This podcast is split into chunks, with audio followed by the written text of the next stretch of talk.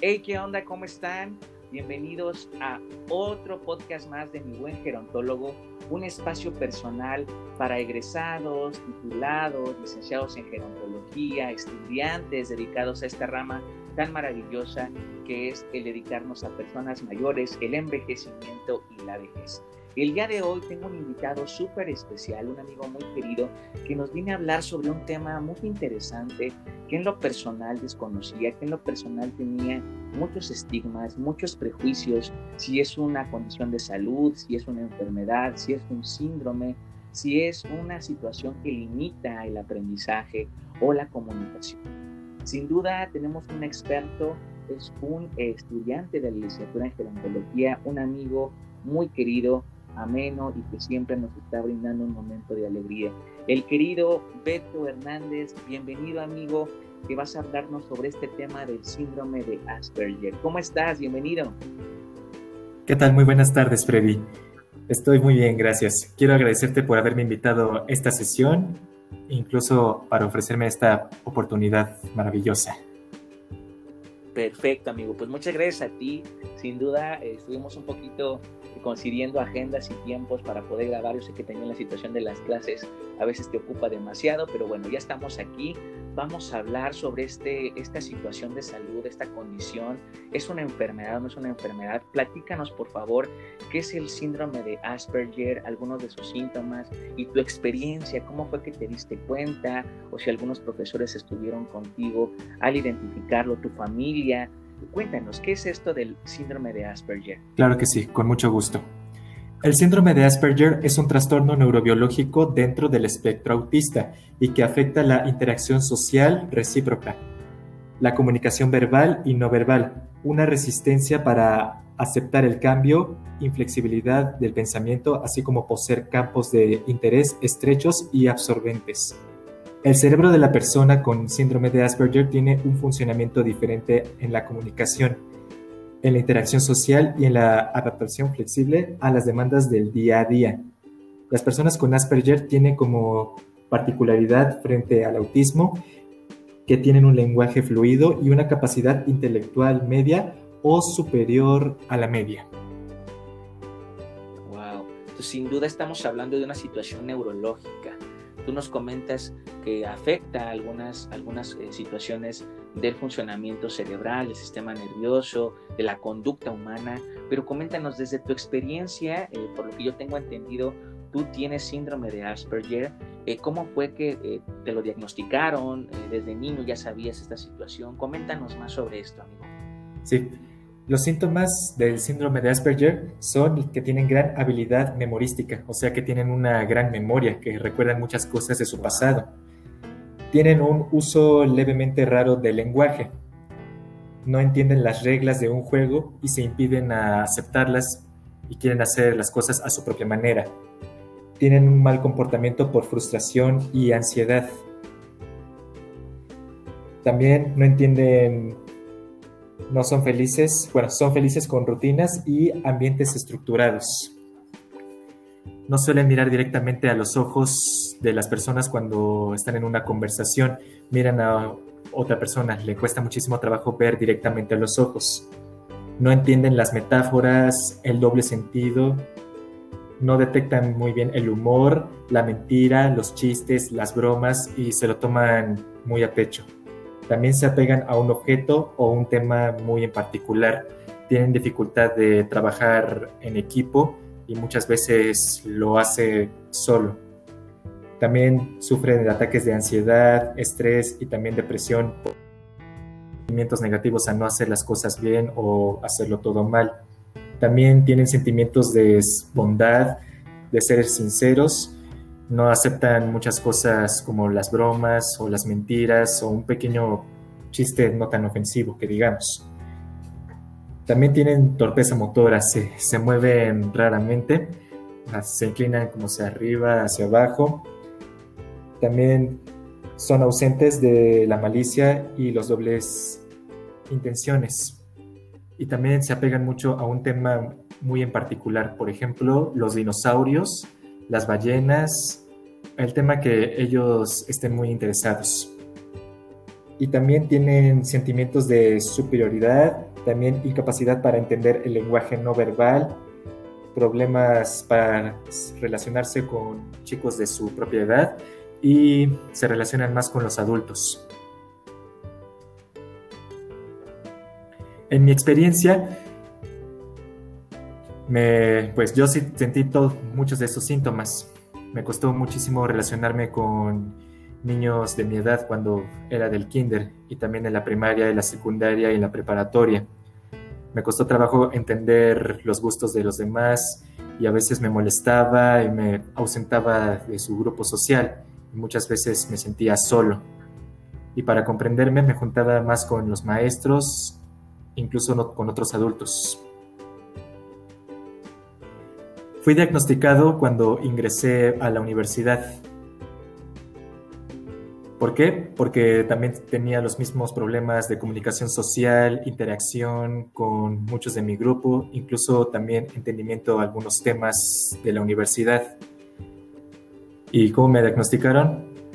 Las autoridades del ICSU pues me apoyaron a dándole a mis papás unos datos de un psiquiatra para que me examinara.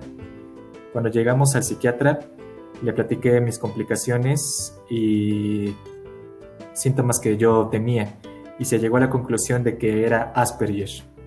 Cuando escuché eso por primera vez, me alarmé un poco, sentí que era una enfermedad, algo que me afectaría en la vida, pero después entendí que no era una enfermedad, solo es un cambio neurológico en mi cerebro que he tenido desde que nací. Y que cuando y cuando supieron que tengo Asperger, se inició una serie de pasos para tener buena interacción social. ¿Qué pasó? Pues principalmente tuve que calmar, calmar mis nervios. Tuve que calmar mis nervios para poder entender bien las cosas y no tener nada de miedo. Después me fui juntando poco a poco, uno por, con cada miembro de mi grupo, incluso miembros de otros grupos, para entendernos mejor, incluso llevarnos mejor, para que entendieran mis diferencias y yo tratara de entender las diferencias de ellos, aunque todavía me sigue costando trabajo, pero estoy haciendo el esfuerzo, no me tengo que rendir. Perfecto. Entonces, por lo que escucho, amigo, eh, hasta la universidad fue que te diagnosticaron, pero tú toda esta información no, no la sabías, no, no tenías ningún tipo de conocimiento sobre el síndrome de Asperger hasta que se te presentaron como estas, estas dificultades, estas limitantes, eh, y que eh, escuché que fue IXU o, o IXA. Ah, IXA, IXA, amigo. De IXA, ok, entonces fue, fue en la, carrera. ¿Y por qué gerontología, amigo? ¿Por qué decidiste estudiar gerontología? Bueno, eh, tomando en esta parte la explicación que nos diste, que estando en la universidad en gerontología, fueron los maestros, las autoridades quienes te, ayudaron a, poder diagnosticarte a través de psiquiatría, ¿no? Pero tomando esta, esta parte de, la universidad, eh, gerontología, ¿por qué, ¿por qué esta licenciatura, amigo? Porque en el estado, incluso en gran parte del país, la población adulta mayor está aumentando y de hecho yo me estoy relacionando con los adultos de cualquier edad y en especial a los adultos mayores. Una de las personas que me ha juntado muchísimo de la tercera edad fue mi abuela materna, Teresita, una mujer muy especial para mí que nunca me ha dejado solo y gracias a sus consejos y enseñanzas y valores me estoy superando. Y también a mi abuelo... Sí, a mi abuelo paterno Jesús, un hombre muy fuerte y que tiene un gran envejecimiento. Puede tener algunas complicaciones, pero es un hombre muy fuerte que ha soportado muchos cambios. Ok, ok, entonces tienes muchísima vocación, amigo, y un gran amor por tus, por tus familiares que yo creo que nos van a estar escuchando y les va a alegrar muchísimo saber que, tienes un compromiso ético y social con, la población de personas mayores. Entonces, eh, entraste a la universidad, eh, gerontología, y fue ahí donde comenzaste a identificar algunas situaciones. ¿Cómo, cómo fue la situación? ¿Cómo fue el contexto? La, la forma en que te enfrentaste a estas limitantes, a estos, a estos problemas con tus compañeros, con tus maestros? Cuéntame esa experiencia, amigo, que queremos conocerla. Pues principalmente tuve que aceptar mi compromiso como estudiante de gerontología. Tuve que hacer el esfuerzo para poner toda la atención posible de las actividades, tareas y trabajos que los maestros e instructores nos encargaban a mi grupo y a mí aunque sí me costó muchísimo trabajo entenderlo de la forma en la que ellos querían. Una de las causas es que me cuesta trabajo entender los temas académicos y también me costaba trabajo trabajar en equipo, actividades grupales. Sí, a veces no entendía, a veces se me olvidaban algunas cosas y por eso se me olvidaba traer algunos materiales, también terminar de a completar algunas tareas que mis maestros me pedían. También me costaba trabajo, pues, interactuarme con profesores nuevos. ¿Por qué? Es que como es la primera vez que los conozco, pues me costaba trabajo acercarme a ellos, también decirles lo que yo padezco, porque tuve miedo en que no lo entenderían y solamente querían que yo me forzara académicamente. Claro. Ok, entonces eh, con este, este tema podríamos decir que en todas las universidades, la verdad no conozco si realmente existan programas educativos enfocados a destacar las habilidades o al menos adaptarnos al tema del síndrome de Asperger, ¿no? Por, lo que escucho son, son varones, mujeres muy talentosos los que tienen este tipo de, de, síndrome y que, eh, como tú nos comentas, pues es complicado, ¿no? Y más si no sabemos como compañeros, como amigos, como maestros, que un alumno tiene esta condición y pensamos que todos aprenden igual, a la misma velocidad, que todos tienen como estas capacidades o competencias a desarrollar. Y, a eso voy orientado a mi pregunta, amigo. Eh, ¿Te ha costado trabajo o crees que el síndrome de Asperger eh, puede ser una dificultad para formarte como licenciado en gerontología? Diría que no sería una dificultad, solo que sería un paso para poder ejercer. ¿A qué me refiero? Me refiero a que, pues, puede darte cambios y habilidades que no conozcas del todo. Pero yo diría que deben tener mucha paciencia, también mucha tranquilidad, también tolerancia para poder aprender a enfrentar estos cambios y hacerlo poco a poco. Correcto. Entonces, eh, en el tema ya del ejercicio, amigo, ahorita que estoy escuchándote, en el ejercicio profesional, ¿tú crees que sea posible que tengas, eh, cumplas con estas competencias y habilidades que requiere una profesión tan compleja como es la gerontología? Yo diría que para ver eso, primero tenemos que examinar las habilidades que tienen las personas con Asperger sobre todo su forma de entender los temas, las cosas, tenemos que aplicar los tipos de habilidades que ellos pueden ser buenos para poder ejercer bien, qué es lo que le gustaría especializarse para que se enfocara en ello. Y para que se enfocara en ello, debemos darle las herramientas, incluso los instrumentos que necesite para poder ejercer su profesión. ¿Y a ti qué te gusta, amigo? ¿Qué, talentos, qué habilidades has identificado para tu ejercicio profesional como gerontólogo? Pues en la psicología, incluso también en la, la psicogerontología. Sí, incluso en la, la clínica, sí, porque me gusta ayudar a las personas.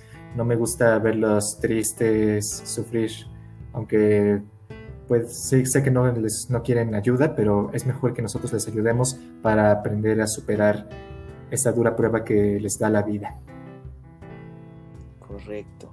Entonces, ¿te gusta la psicogerontología? ¿Te gusta la gerontología clínica también? Eh, ¿Has identificado que tienes habilidades para la evaluación, para diseñar programas, para, exponer? Eh, cuéntame, ¿qué, ¿qué talentos tienes? ¿Cómo te gustaría direccionar estos talentos hacia tu formación y hacia tu ejercicio ya como próximo gerontólogo? ¿En qué semestre vas, amigo? Octavo semestre.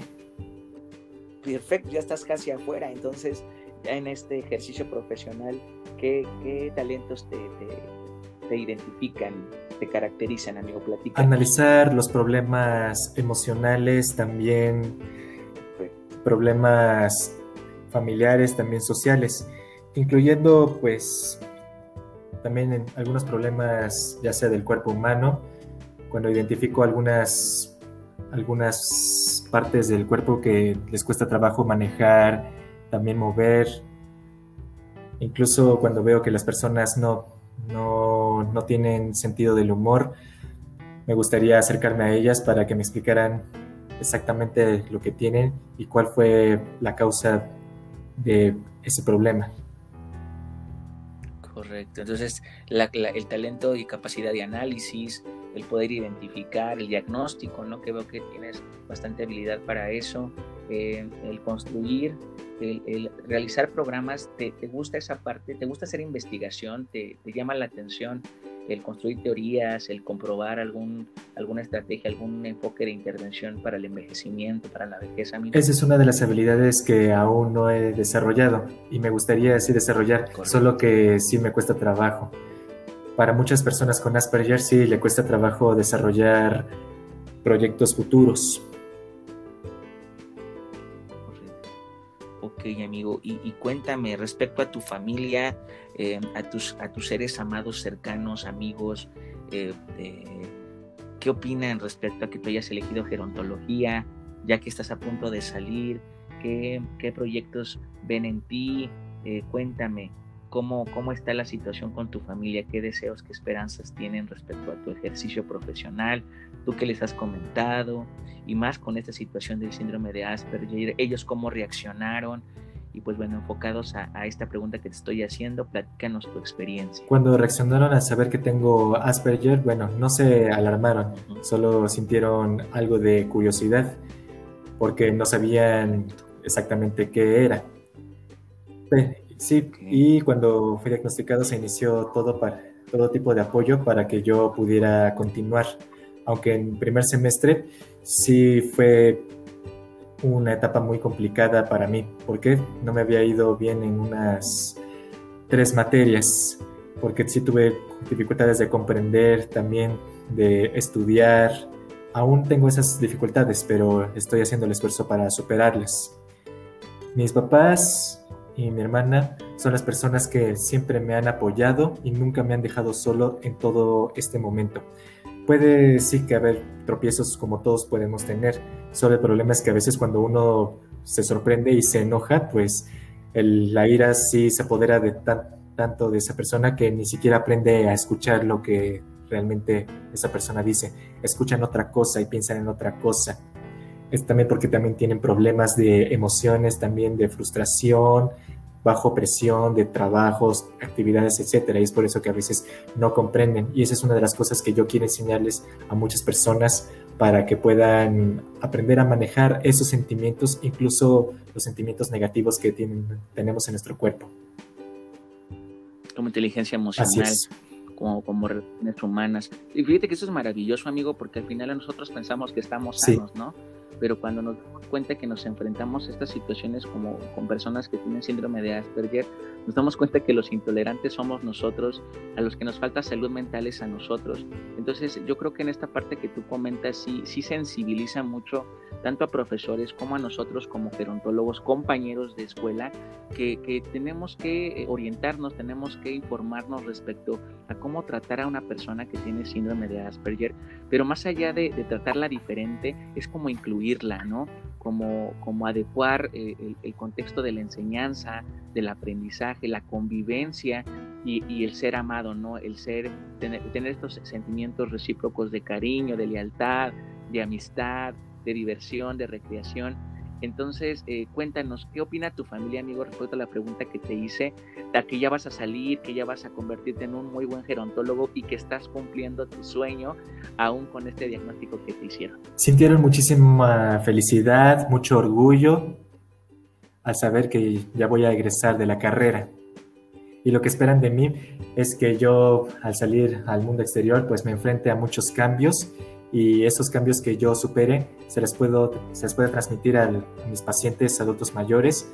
No solamente cambios emocionales, también cambios físicos y ambientales para que puedan superarse y no tengan ninguna dificultad en sus actividades de la vida diaria. Si tienen alguna discapacidad, lo que deben de hacer es primero contactar con los profesionales de cualquier rama que tienen, ya sea médico, geriatra, también psicólogo, nutriólogo, etcétera, para que les receten lo que necesiten. Pero ojo, también hay que estar atentos en lo que recetan los, los profesionales, incluso lo que piden para el tratamiento.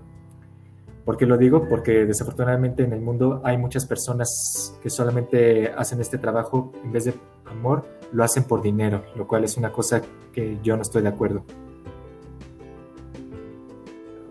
Ok, amigo, muy bien. esa es una visión bastante interesante porque al final nuestra carrera, a diferencia con otras, es, es esta capacidad humana, ¿no? Esta visión integral, holística.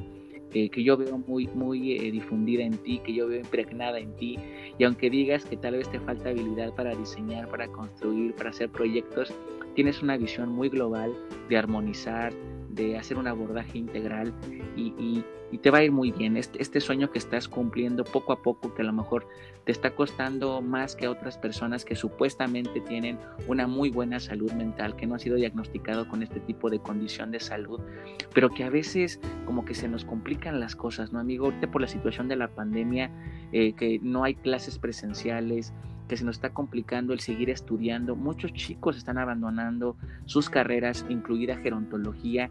¿Tú qué les dirías a estos chavos que, por miedo, que por angustia, por no saber qué es lo que va a pasar el día de mañana, si están tomando una buena decisión al estudiar gerontología, ¿qué les podrías decir, amigo, a estos, a estos chavos que están a punto de abandonar su carrera o que ya no quieren continuar con su sueño de ser gerontólogos?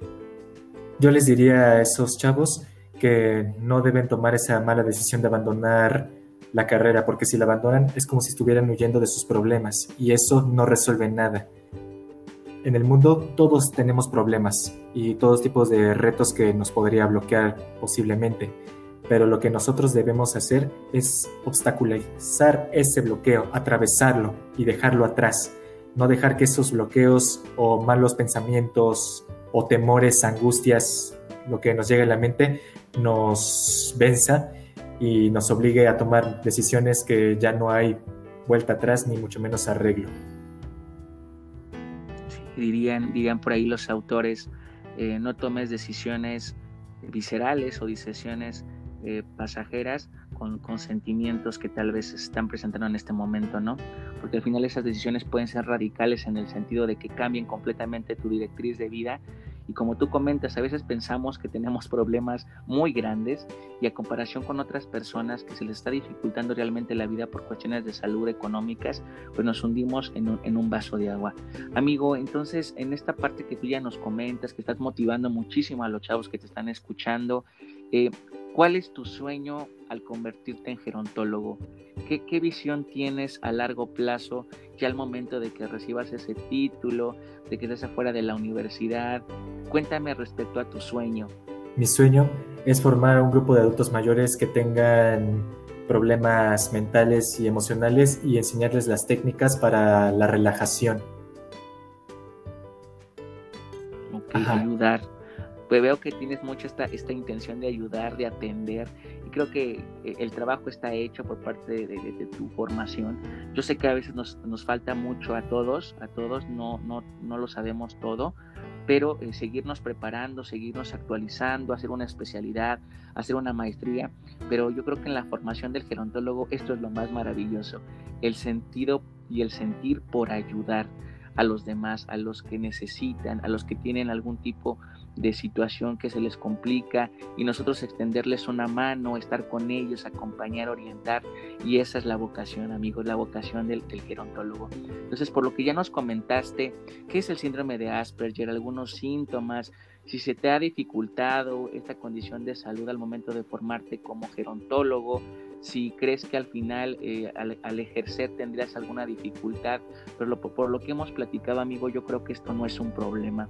Yo creo que eres un, chavo estrella con muchos talentos, con muchas virtudes y que al final lo que a veces pensamos que, el síndrome de Asperger es un problema, es una enfermedad, yo creo que es una oportunidad muy grande para destacar eh, sobre los demás y, guiarlos, ¿no? Entonces, amigo, eh, para cerrar este podcast, se nos está acabando el tiempo.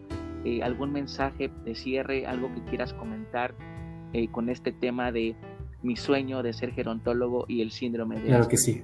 Quiero agradecer a las autoridades y coordinadores del ICSA por hacer un plan de trabajo con los demás maestros y estudiantes para incluirme a su grupo y a la comunidad universitaria. Agradezco a todos los maestros que he tenido todos estos semestres, que nunca me han dejado solo, me han dado estrategias para seguir adelante, para ser buen estudiante, aunque todavía me queda mucho trabajo por hacer, tengo que ver otras técnicas de estudio, pero estoy seguro que los voy a superar. Y también quiero invitar a todas las personas que conozcan las características de Asperger y sepan si tienen conocidos, amigos, parientes con este padecimiento, para que les ofrezcan todo el apoyo para salir adelante.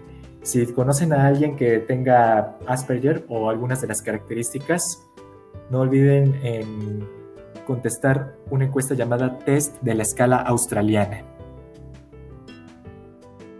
Correcto. Entonces, amigo, muchísimas gracias en verdad por estos saludos, por estos agradecimientos. ¿Algún otro saludo personal a alguien que te esté escuchando, que quieras enviarle un abrazo? A todos mis amigos de, de la secundaria, también la preparatoria, maestros, incluyendo la universidad, también a todos, toda mi familia, mis padres, mis abuelos, mis tíos, mis primos, a todos, a todos. Les quiero agradecer por su apoyo, también su confianza y su cariño, y también su paciencia y también sus valores que me han dado. A todos les quiero agradecer, incluyendo a, a, unos maestros como el doctor Uriel Vite Torres, también la maestra Dulce Abril Galindo, a la licenciada Tommy Contreras, a la doctora María Acuña, a la maestra Francelia Sierra, al doctor Raúl Ajís, y también al profesor Gadi Magdiel. Perfecto, muy bonito, muy, muy queridos maestros, conocidos, ahí están los saludos por parte del amigo Beto y los que faltaron igual. Yo sé que eres un niño que, que, que impregna mucho cariño, mucha empatía, mucha amistad y pues bueno, eh, muchísimas gracias, amigo, por, tomarte este tiempo, estos minutos en, platicar conmigo en este podcast, por eh, difundir el conocimiento respecto al síndrome de Asperger y romper como estos prejuicios, estos paradigmas con el tema de una condición de salud como limitante para ejercer o formarte como licenciado en gerontología.